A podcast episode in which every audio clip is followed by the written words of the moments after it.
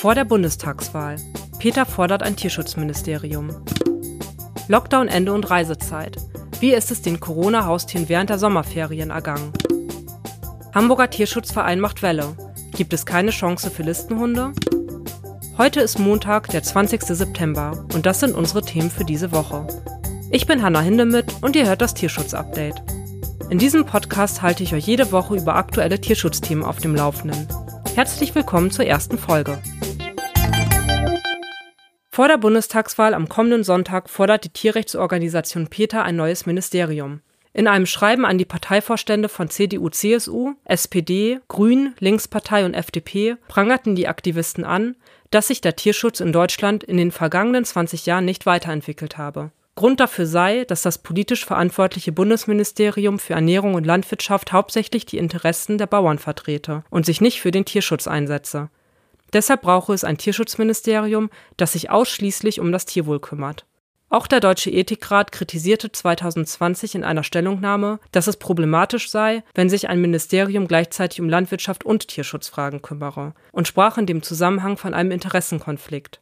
Aber warum braucht es eigentlich ein Tierschutzministerium? Das habe ich Peter Höfken von Peter gefragt. Der Tierschutz wird im Bundeslandwirtschaftsministerium leider sehr klein gehalten. Wir beobachten seit vielen Jahren, dass die Gesetze und Verordnungen vor allem die Tierhalter begünstigen. Die Tiere haben leider gar keine Stimme.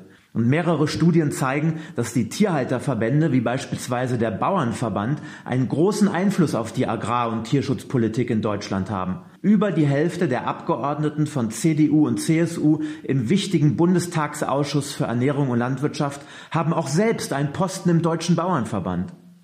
Ein eigenes Tierschutzministerium würde unseren Mitgeschöpfen einen angemessenen Stellenwert in unserer Gesellschaft geben, Kompetenzen bündeln und den Einfluss der Industrie zurückdrängen.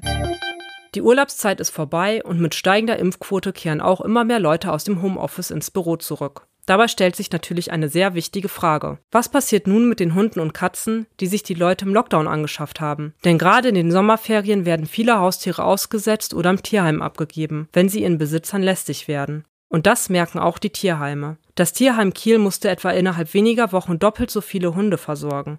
Auch das Tierheim Bremen nahm über die Sommermonate 2021 30 bis 40 Prozent mehr Tiere auf als vor Corona. Allerdings beobachten nicht alle Tierheime diesen Trend. Im Tierheim München wurden in diesem Jahr beispielsweise nur einige Tiere mehr abgegeben. Ganze neun Jahre lang hat die Hündin Gina in Hamburg im Tierheim ausgeharrt.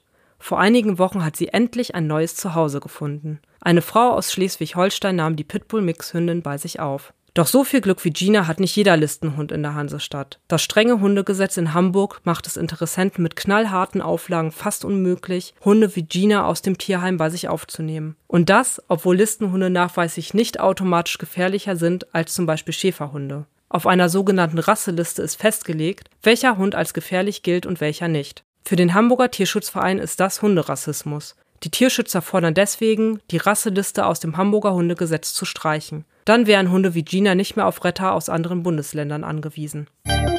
Das war's für diese Woche von mir. Das Tierschutz-Update erscheint jeden Montag überall dort, wo es Podcasts gibt.